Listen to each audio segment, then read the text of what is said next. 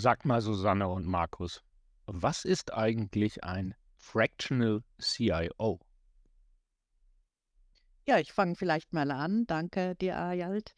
Ähm, also das ist schon ein CIO. Mm, und zwar einer, der nicht, äh, und der hat auch die Qualifikationen von einem CIO und wird auch im Unternehmen mehr oder weniger so eingegliedert wie ein klassischer CIO, aber er arbeitet für ein Unternehmen nicht mit der Gesamtheit seiner Arbeitszeit. Und er arbeitet auch für viele, äh, viele oder mehrere Unternehmen gleichzeitig. Das sind vielleicht so von zwei bis fünf. Und deshalb fractional, nur ein Teil seiner Arbeitszeit wird einem Kunden gewidmet. Und diese Kunden sind in der Regel kleine und mittlere Unternehmen, für die es sich äh, von der Menge der Arbeit, die es dort gibt, im Grunde nicht lohnt, einen CIO zu beschäftigen.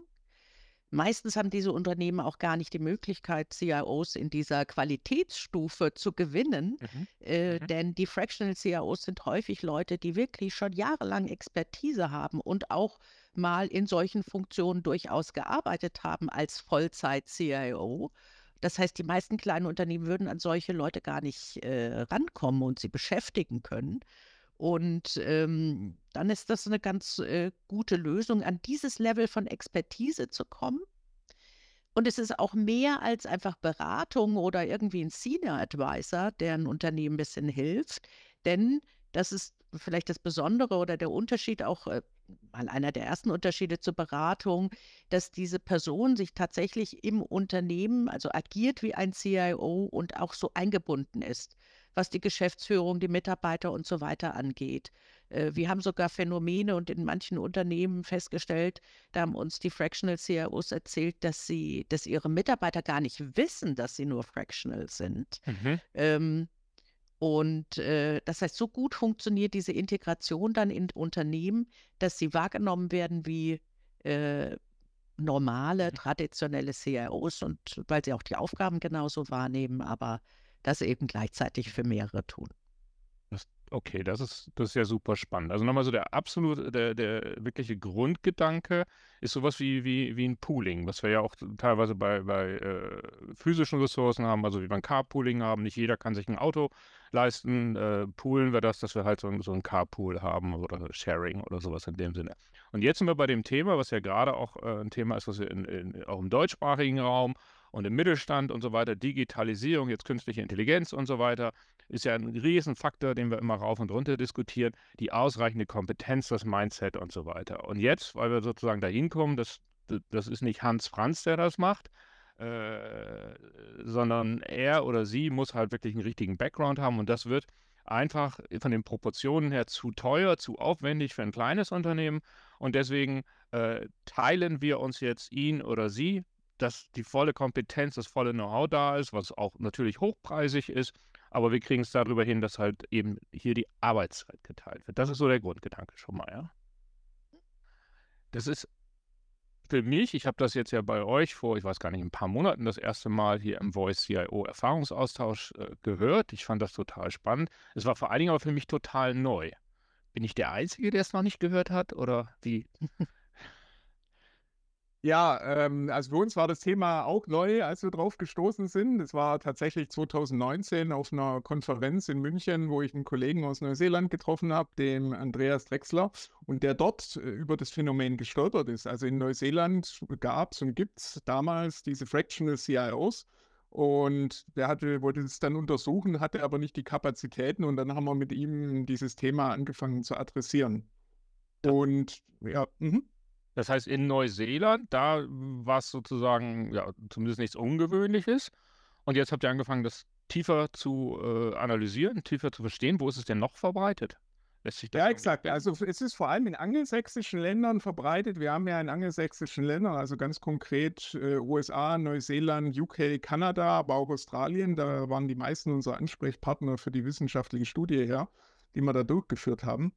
Und äh, da haben wir eine eher libertäre Marktsituation. Also, sind eher, also die, die Unternehmen sind es eher gewöhnt, Dinge auf dem Markt zu beschaffen. Das ist ein bisschen freiheitlicher. Und in Neuseeland ist es natürlich so, dass die Wirtschaft mittelständischer geprägt ist. Also viel, viel kleine Unternehmen, Small Enterprises, äh, bereits in Richtung Medium Enterprises wird es äh, sehr, eine sehr geringe Anzahl. Und entsprechend gibt es da den Bedarf und es hat sich da ein Markenangebot von diesen erfahrenen IT-Führungskräften gebildet, die eben diese strategische IT-Management-Funktion in Teilzeit für mehrere Kunden gleichzeitig zur Verfügung stellen. Und entsprechend unsere Studie, also es war fast ausschließlich Kanada, UK, Neuseeland, USA, wir haben ja 40 Fractions CIOs interviewt. Ähm, das waren 35, glaube ich, waren daher. Hm. Okay. Das heißt, ähm, einfach auch ein anderer Zugang, eine andere Kultur, Dinge zu sourcen. Ja, ich erinnere klar. mich irgendwo auch in der Ursuppe der Organisation, da waren wir irgendwie mal bei Transaktionskosten und dann immer mhm. die Frage Markt oder äh, in der Organisation. Das, da sind wir eigentlich genau wieder bei diesem Thema dann entsprechend angekommen. Das heißt, äh, vielleicht mehr Affinität, geringere Transaktionskosten, deswegen ist es da verbreitet, aber sicherlich wohl auch ein kulturelles Thema, was mir nämlich auch gerade so mit durch den Kopf geht, ist, wir haben ja, äh, unser Lieblingsthema ist ja in Deutschland ist ja immer Datenschutz, Vertraulichkeit und so weiter. Das ist ja schon auch eine Herausforderung, wenn so ein Fractional CIO dann in mehreren Unternehmen unterwegs ist, oder? Ja, das ist es sicherlich auch. Und äh, wir haben aber von den äh, Fractional CIOs gehört, dass ihnen das ähm, gut gefällt, zum Beispiel auch durchaus für Unternehmen tätig zu sein, die nicht aus derselben Branche sind. Dann reduziert man diese potenziellen Konflikte, dass, ähm, dass dort Informationen vielleicht oder Erfahrungen verwendet werden konnte, die eigentlich woanders gemacht wurde. Und das äh, stärkt aber die Außensicht und das, die Fähigkeit, neue Ideen in ein Unternehmen mhm, reinzubringen, mhm. weil diese Leute dann eben für ganz andere Unternehmen auch kennen und aus denen einfach mal was ganz Ungewöhnliches mhm. einbringen können. Und ähm, ich glaube, da, also damit sind dann die Kunden zufrieden. Ja. Wenn die, die, äh, die Kundenunternehmen eines Fractional CIOs möglichst unterschiedlich sind, aber es steigert eigentlich dann auch nochmal die, die Qualität und äh, den mhm. Ideenreichtum mhm. und so weiter der, der Leistung, die diese mhm. Leute mhm. erbringen können. Guter Aspekt, den hatte ich noch gar nicht so richtig äh, mit auf der äh, Pfanne. Das, das ist ja auch noch ein wesentlicher Punkt. Ich meine, wir, wir haben ja in unseren Studien auch untersucht, wie, wie sich die Rolle des CIOs und das Selbstbild verändert hat. Und was wir sehen, ist, äh, CIOs äh, sind viel stärker in Social Media unterwegs, viel mehr Kommunikation, viel mehr Austausch und so weiter. Und das ist ja auch so oder so auch bei den festen CIOs ein großer Bestandteil der Zeit. Als Fractional CIO kriege ich das sozusagen automatisch im Paket mit, weil ich vielleicht sogar in verschiedenen Branchen immer wieder im positiven Sinne gezwungen bin, mich mit anderen Impulsen auseinanderzusetzen, Dinge aus einer anderen Sicht zu reflektieren. Und das darf ich, auch wenn ich keine Betriebsgeheimnisse weitergebe, darf ich aber das sozusagen, was ich gelernt habe als Fractional CIO, darf ich mitnehmen zum nächsten Unternehmen und das als Perspektive mit reinnehmen. Mhm. Wer sind denn die typischen Fractional CIOs? Was wollen die denn daraus ziehen? Habt ihr dazu was rausfinden können? Ja, wir haben ja viele Interviews äh, geführt, vor allem natürlich außerhalb Deutschlands, weil die Rolle in Deutschland einfach noch nicht so verbreitet ist. Und es sind sehr erfahrene Führungskräfte. Im Wesentlichen haben äh, fast alle der Personen, mit denen wir gesprochen haben, mehr als zehn Jahre Berufserfahrung, die meisten sogar mehr als 20 Jahre Berufserfahrung in der IT-Funktion und waren größtenteils also schon fünf bis zehn Jahre in der Fractional CIO-Funktion tätig. Das heißt, sie sind sehr erfahrene Führungskräfte. Das ist sicher jetzt kein Berufsbild, wo man als Neuling einsteigen kann. Das würden, da, da wird, glaube ich, auch die, die Kredibilität fehlen, äh, mhm. die die Kunden sich erhoffen. Und man, man will ja einen gestandenen Manager oder eine gestandene Managerin einkaufen, die auch relativ schnell operativ wirksam wird. Das ist, glaube ich, so äh, das Profil. Und die Vorteile für die Unternehmen haben wir ja schon beleuchtet. Das ist vor allem dieses Bekommen von Digitalkompetenz, sage ich mal, oder von strategischem IT-Management. Und die Fractional CIOs haben uns gesagt, dass sie vor allem durch die Abwechslung, die Vielfalt motiviert werden, dass sie eine größere Flexibilität haben, eine Unabhängigkeit. Sie haben auch oft mehr das Gefühl, den Kunden helfen zu können, dass sie also Impact haben, mhm. als, als in so einer normalen, in Anführungszeichen, Rolle was auch genannt wurde, war weniger Overhead zum Beispiel. Genau. Ja, die, hm. die, die, klar, ich kann natürlich in der Konstellation das auch jetzt beliebig machen. Wenn ich Fulltime bin, dann ist, bin ich irgendwie immer Fulltime. Und das ist zufällig durch 24 Stunden am Tag und meine ja. physische Leistungsfähigkeit begrenzt.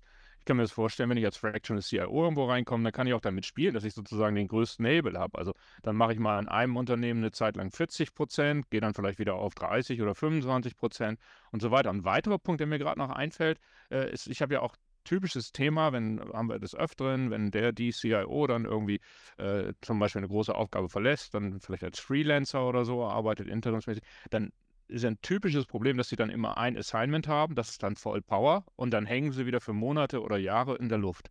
Und das kann ich dann ja dadurch auch puffern. Ja, definitiv. Ja. Also da, ich kann mich jetzt nicht in den Interviews erinnern, was, was da kam. Das ist natürlich auch länger her, aber definitiv, ja. Also was auch genannt wurde, war, muss man ganz klar sagen, dass man einfach ein höheres Gehalt realisieren kann. Mhm. Ähm, also man hat mehr Freiheit und kann bei einem höheren Gehalt vielleicht auch mal weniger Stunden arbeiten. Mhm. Ähm, genau. Ja, gut, aber man, man, kann ja auch sozusagen äh, die, die, den Teil, wo man den höchsten Wert rüberbringt, den kann man ja genau abliefern. Mhm. Statt jetzt, äh, ein CIO hat nicht gerade 40 Stunden, aber statt die 40 Stunden abzusitzen, 25 Stunden bin ich super, äh, liefere ich super viel, die anderen 15 mache ich halt auch was. Sagt ja äh, Parkinson'sche Gesetz, sagt ja niemand, es nichts zu tun, aber ja, spannend. Okay, aber zum Interim-CIO ist so die Hauptabgrenzung einfach die, dass ich sozusagen, also Interim ist ja zeitlich begrenzt, typischerweise Übergang, das muss ich nicht haben beim Fractional CIO und ich bin bei mehreren Unternehmen. Gibt es noch andere Punkte sonst oder in der Abgrenzung Fractional zu Interim CIO? Ja, also es gibt schon diese Fractional CIOs, sind wirklich, die Fristigkeit ist eigentlich anders gedacht. Also äh, mhm. wirklich diese Aufgabe lange wahrzunehmen. Aber wir müssen schon auch einräumen, bei diesen Fractional CIOs gibt es auch welche, die eher eben in so Change- oder Restructuring-Themen arbeiten, mhm. äh, die tatsächlich mehr oder weniger für eine Aufgabe ähm, eingestellt werden die damit verbunden ist, dass die IT zum Beispiel zu restrukturieren, bis sie überhaupt fähig ist, dann mhm.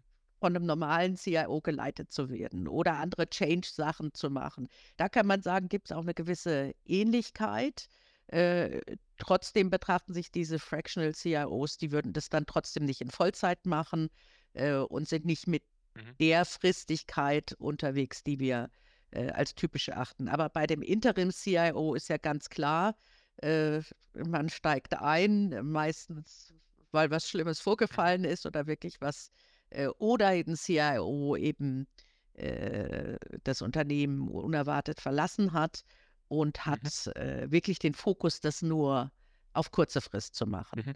Dieses würde ich schon sagen, also diese, diese Fristigkeit ist es und der Umfang. Okay, aber es gibt durchaus so Überlappungen, Grauzonen und fließende Übergänge, ja? Das ja, es ist ja auch nicht so, dass jetzt nicht ein Fractional CIO auch nicht mal als Interim CIO arbeiten könnte, wenn er ja, das wollte. Okay. Also wenn er denkt, das äh, Mandat ist so interessant, kostet jetzt aber meine ganze Arbeitszeit und die steht gerade zur Verfügung, mhm. dann ist das auch möglich. Mhm. Also man könnte sicher auch sagen, es ist Interimsmanagement, aber in Teilzeit und für mehrere Kunden gleichzeitig. Mhm. Ja. Mhm.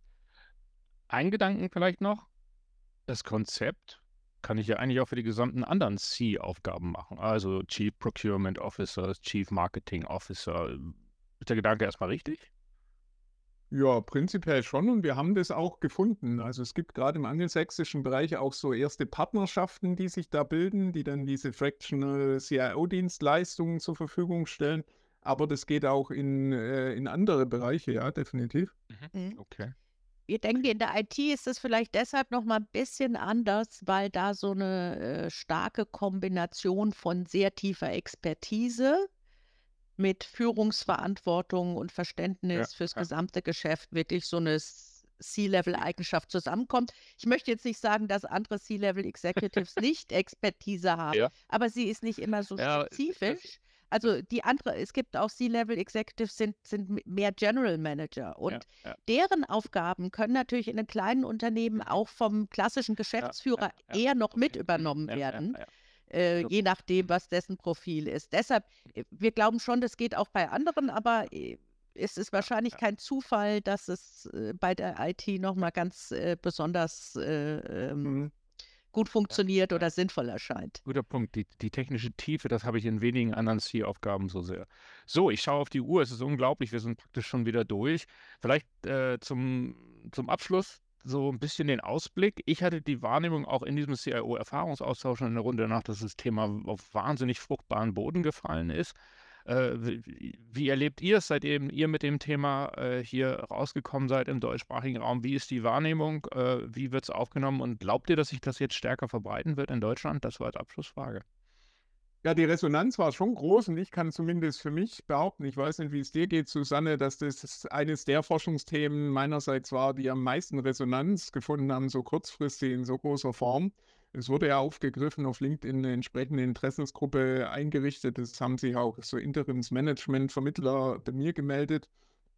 Man muss schauen, wie sich das entwickelt. Ich glaube, äh, die Marktentwicklung ist die große Frage, weil ich könnte mir schon vorstellen, es gibt da einige Anbieter da draußen, weil das Profil ist ja, dass ich als erfahrene IT-Führungskraft als CIO ausscheide aus meinem Beruf mit vielleicht 50, 55 mit 10, 20 äh, Jahren quasi Erfahrung, die ich mitbringe. Ich will jetzt mal was anderes machen. Aus den genannten Gründen. Okay. Und die, die Leute, glaube ich, gibt es. Und da gibt es ja auch schon ähnliche Angebote auf dem Markt. Aber die, die Kundenseite ist für mein Gefühl noch nicht so entwickelt. Und da muss, äh, glaube ich, noch ein, ein Umschwung stattfinden das, in mentaler Hinsicht. Ja. Okay, das, das kann ich mir gut vorstellen. Mhm. Dabei würde es nun eigentlich genau einen Punkt adressieren. Äh, ich darf so kurz äh, vorwegnehmen, vielleicht wenn das hier publik geht, ist es schon draußen, aber unser neues CIO-Barometer. Wir haben wieder das Thema, die IT-Kompetenz der Führungskräfte als ein, ich sage mal so, großes Thema, um nicht die Inhalte zu sehr zu nehmen. Ne? Und äh, da kann ich mir eben gerade auch als kleines Unternehmen, ja, ja, super, total spannendes Thema, äh, total klasse. Vielen Dank, dass ihr das Thema sozusagen in den deutschsprachigen Raum geholt habt. Und vielen herzlichen Dank, dass ihr heute eure Eindrücke und euer Wissen da zu dem Thema geteilt habt. Susanne, Markus, herzlichen Dank. Ja, Sehr danke gerne. dir auch von uns aus. Danke dir, Alt. Denn